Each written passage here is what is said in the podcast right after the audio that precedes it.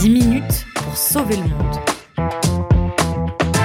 So Good Radio. So good Vous vous souvenez de la première fois où vous êtes passé devant Bercy, le ministère de l'économie et des finances?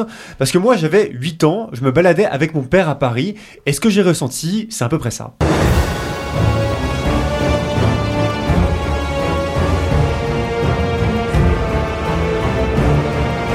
L'horreur du gigantisme, un bâtiment tout de béton entre un Transformers à la gueule cassée et les croiseurs impériaux dans Star Wars, c'est vous dire l'allure de la bête.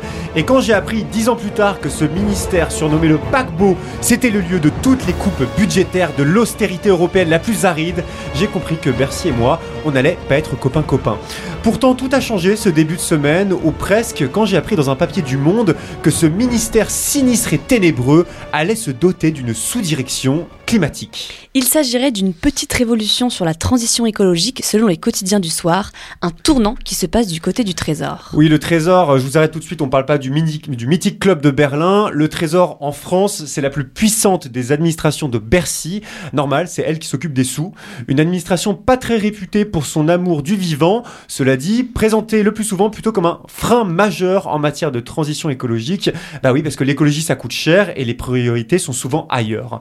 Pourtant, il y a quelques semaines, ce fameux Trésor s'est doté donc d'une sous-direction climatique. 25 personnes y sont affectées, ce n'est pas rien. Un événement historique pour le ministère de l'économie et des finances dont l'organisation n'avait pas bougé depuis 20 ans. Ouais, 20 ans euh, d'immobilisme pourrait-on dire. Jusqu'à aujourd'hui, cette nouvelle sous-direction devrait produire d'ici 2024 un rapport sur les enjeux économiques de la transition.